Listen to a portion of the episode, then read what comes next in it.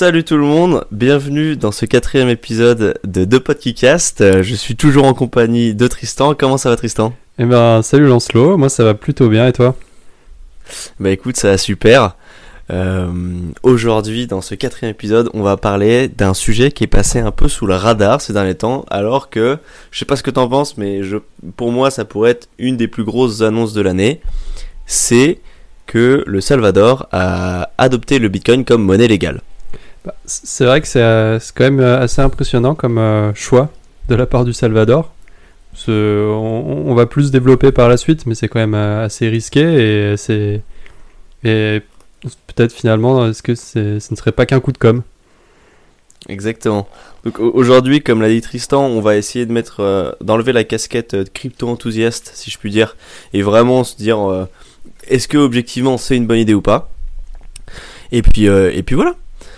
Euh, donc, euh, en fait, on, on- voilà, au cours de l'épisode, on va voir si l'adoption du Bitcoin comme légale, ça va marcher, comment ça va marcher, ou si ça marche. Et puis à la fin, on répondra à la question que, que Tristan a soulevée. euh, Finalement, le Bitcoin au Salvador, est-ce que c'est un simple coup de pub pour le pays ou les débuts d'une révolution globale? Tadam. Voilà, voilà. Tristan, est-ce que je pourrais t'intéresser avec quelques petits chiffres sur le pays pour te remettre en contexte tout ça? Allez, dis-moi tout. Mais écoute, Jamie, il faut se rappeler que le Salvador, c'est un tout petit euh, pays d'Amérique latine, euh, centrale, comme tu l'as dit, qui compte environ 7 millions d'habitants euh, et pour un PIB de 27 milliards. Autant dire vraiment rien. Le président, il s'appelle Naïb Boukele. Va falloir bien se graver ce nom dans le cerveau parce que Naïb, c'est le protagoniste euh, de notre histoire. C'est de lui que tout part. Alors moi je préviens, par hasard, je, je- je m'excuse pour euh, tous les noms que je vais écorcher ou tous les mots en espagnol que je vais mal dire. Mais euh, j'ai fait allemand, donc voilà. Dés- Désolé à tous les tous les tous les hispanophones. Je suppose c'est comme ça qu'on dit. Jo- Joli, jolie technique. Bref, euh, Naïb, du coup, bon, ça, ça va, tu, devrais y arriver. Il a été élu en, juin 2019 grâce à une campagne qui misait vraiment sur le renouveau, tout ça, tout ça. Enfin bref, il est assez jeune et il surfe beaucoup sur cette vague. Euh, donc voilà pour ce qui est du Salvador. Et en termes de monnaie, en fait, le Salvador utilise l'US dollar parce qu'en 2001, ils ont abandonné le colon salvadorien, qui était leur monnaie mais qui était vraiment trop faible. Donc ils sont très dépendants aux États-Unis. Ils n'ont pas le droit de fab- fabriquer leur monnaie, ils en contrôlent pas le et, ils, euh, en plus ils doivent l'acheter aux États-Unis. Donc euh, ils sont clairement perdants.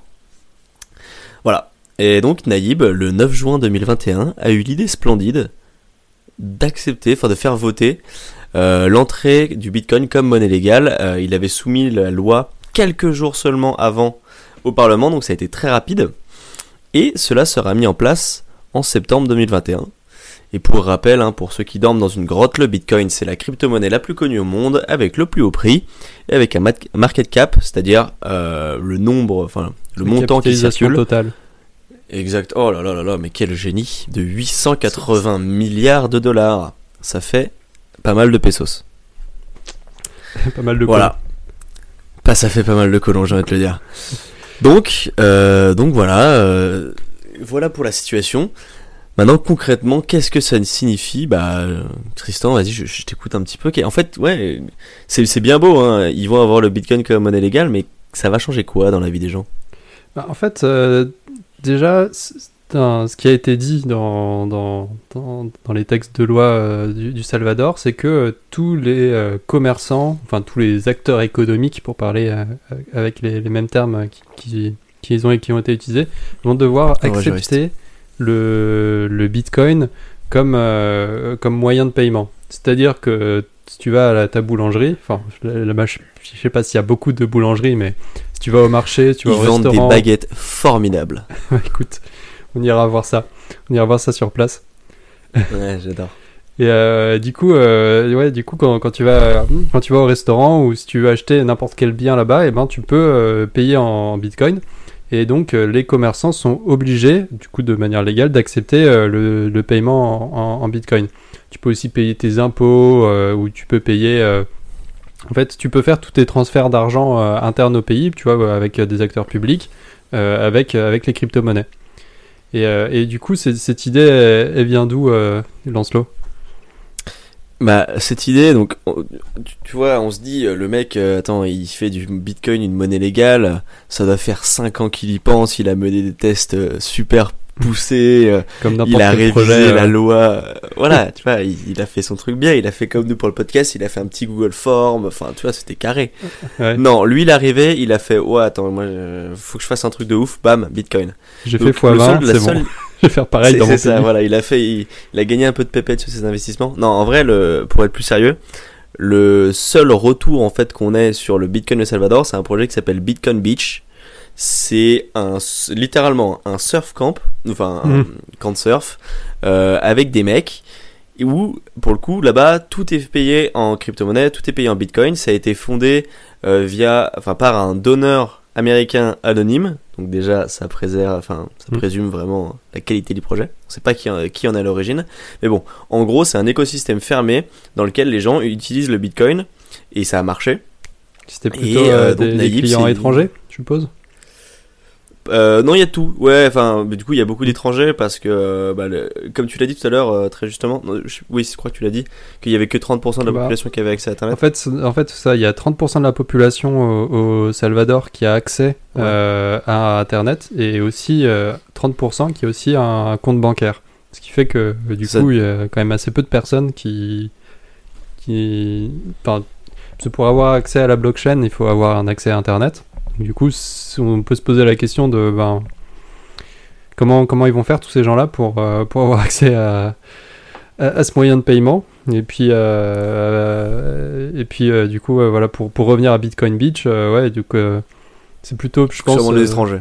s- plutôt euh, voilà, des, des Américains, des Européens ou, ou d'autres personnes euh, qui, qui étaient intéressées par des vacances euh, décentralisées, on va dire, euh, au Salvador. Exactement. Bah, bientôt on y sera. Euh, mais, mais du coup, euh, enfin, Naïb, il s'est pas réveillé le matin. Naïb Boukele, euh, président du Salvador, il s'est pas réveillé en se disant tiens, je vais faire ça. Il y avait une raison. Pourquoi est-ce qu'il a, pourquoi est-ce qu'il a voté, euh, pourquoi est-ce qu'il a fait passer cette loi sur le Bitcoin? Bah, en fait, euh, il y, a, plusieurs points. euh, donc sur, les, euh, sur, plutôt les, points positifs euh, qui vont dans le sens euh, du Salvador et de l'économie du peuple, ce genre de choses. Il y a d'abord, ce serait pour attirer les investissements étrangers au Salvador. Parce que euh, si, donc son point, c'était si euh, 1% euh, des, euh, des- du, de- des investissements dans le Bitcoin étaient faits au Salvador, ça représenterait quand même, euh, du coup, euh, ça, enfin, ça représenterait 25% environ de hausse. Ouais, une 25% de hausse Du du, PIB. du PIB euh, là-bas, donc ce qui est quand même assez gigantesque pour, pour, un- pour n'importe quel pays. Et puis, euh, et puis aussi, ça, ça, ça permettrait de faciliter les- ce qu'on appelle les, les maquiladoras. Donc c'est là que je m'excuse. Et euh, qu'est-ce que c'est les maquiladoras C'est euh, en fait les, les, les virements qu'effectuent les, les Salvadoriens, c'est comme ça qu'on dit, euh, donc, les citoyens du. Salvador qui habitent à l'étranger, c'est-à-dire par exemple si si- j'habite euh, si je, je suis citoyen du Salvador et que j'habite aux États-Unis, mais en fait euh, comme euh, le coût de la vie enfin pour aider pour aider à subvenir aux besoins de ma famille qui est restée euh, qui est restée là-bas, eh bien, je vais envoyer de l'argent tous les mois pour, pour pour les aider à payer sur pour toutes les, les nécessités basiques là-bas. Et sauf qu'il y avait un, un comment problème. tu fais là, Pardon là maintenant, comment- actuellement, comment tu fais pour envoyer cet argent? Bah, en- je- s'il va y avoir peut-être une personne qui a un compte bancaire euh, dans la famille, et, euh, et donc je vais envoyer, euh, ou alors moi j'aurai un compte bancaire à mon nom là-bas, et, euh, et du coup je vais envoyer, un- je vais faire un virement de ma banque américaine, on va dire, jusque la banque, enfin jusqu'à l'agence de ma banque au Salvador. Et c'est sauf qu'il y a un problème, c'est qu'il y a des frais qui sont assez grands. Donc quand, quand on a préparé, j'ai fait la première recherche que j'ai faite, c'était send USD to, to Salvador. Et le premier lien que j'avais trouvé, euh, c'était un site qui me proposait du coup euh, de faire un virement pour un virement de 10 000 euh, dollars. Ça représente Mhm. environ en- environ 3 enfin 1000 enfin ça rep- 1000 dollars ça représente 3 mois de vie au Salvador en gros à peu près. Ok. Et du Ouais. coup, euh, y a, sur, si on faisait un virement de 10 000 dollars, il y avait un frais de, de- des frais de 10%. Et euh, ce qui est quand même assez énorme parce que quand nous on fait des virements entre nous, euh, par exemple en Europe, on a, on a, on n'a pas de frais ou très très peu. Ouais. Et, euh, et donc on peut, on- les, les, les familles perdaient beaucoup d'argent à cause de ça. Et euh, donc le fait d'avoir euh, de faire des virements via via Bitcoin, donc via une blockchain, ça permettait du coup de d'éviter de sauter la case banque et euh, de, de les envoyer euh, d'envoyer directement à la famille. Bon, après du coup Parce qu'il n'y a pas de frais, euh, il y a aucun frais sur les transferts en crypto-monnaie? Bah, il y a des frais, il y a les frais de, de minage, enfin de sécurisation des Mhm. transactions qui sont fixes. Et puis après, Yes. ça soulève un autre point qui est euh, les frais de de euh, pas de dépôt, enfin pas de dépôt, mais pour retirer mon argent. Voilà, les frais de retrait. Si jamais je, je reçois de l'argent en Bitcoin et j'ai envie de retirer cet argent en dollars, en cash, enfin en espèces, euh, ces frais du coup sont normalement vont être des frais fixes établis par par par le gouvernement du Salvador, qui seront euh, beaucoup plus bas que que cette base. Je crois que c'est euh, 2 2,5%, ce qui est quand même plus intéressant que 10. Euh, Mmh, ça ouais. reste des frais forts, mais c'est- c'est quand même plus. Déjà un peu mieux. Ok, donc en, pour, euh, enfin, sachant que les maquilladoras représentent 20% du PIB, les investissements étrangers, enfin, ça, ça compte pas dans le PIB normalement. Ah si, Mm. les maquilladoras comptent dans le PIB, pardon, donc ça représente 20%. Si jamais euh, ils pouvaient économiser entre, euh, je sais pas, 5 et 15%, voire 20%, j'ai vu que sur Western Union, parfois ils pouvaient aller jusqu'à 20%, bref, s'ils pouvaient économiser tout ça, ça sera un, un, un, un, un vrai réconfort, on va dire, pour euh, les habitants, je sais pas vraiment si on peut dire ça, pour les citoyens du Salvador.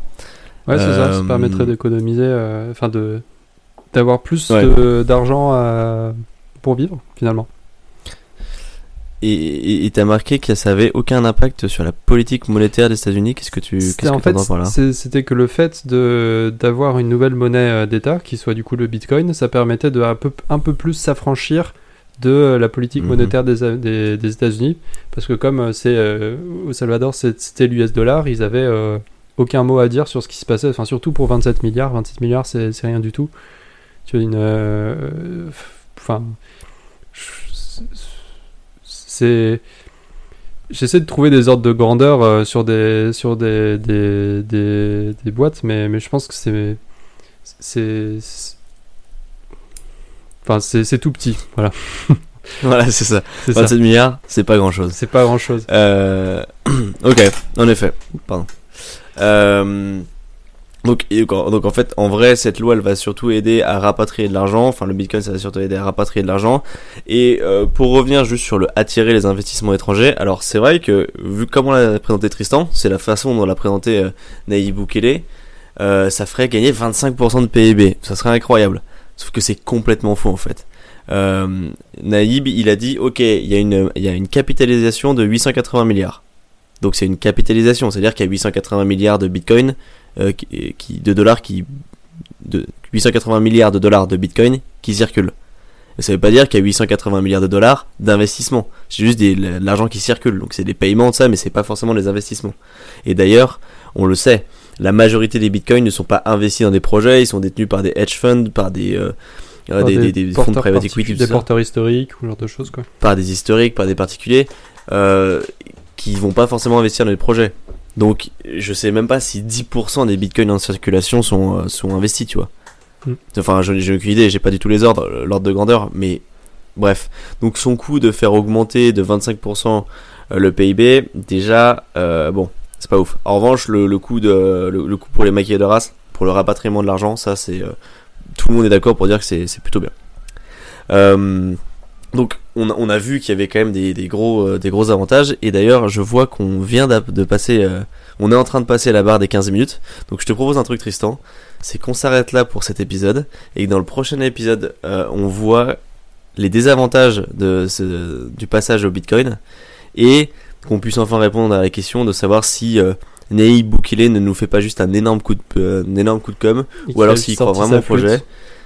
Il va jouer exactement, c'est ça. S'il essaye pas juste de se faire réélire, mais s'il croit vraiment au projet et, euh, et auquel cas, euh, bah, qu'est-ce que ça va donner Est- Est-ce qu'il n'y aurait pas déjà, petit teaser, déjà d'autres pays qui y pensent? La réponse, c'est oui.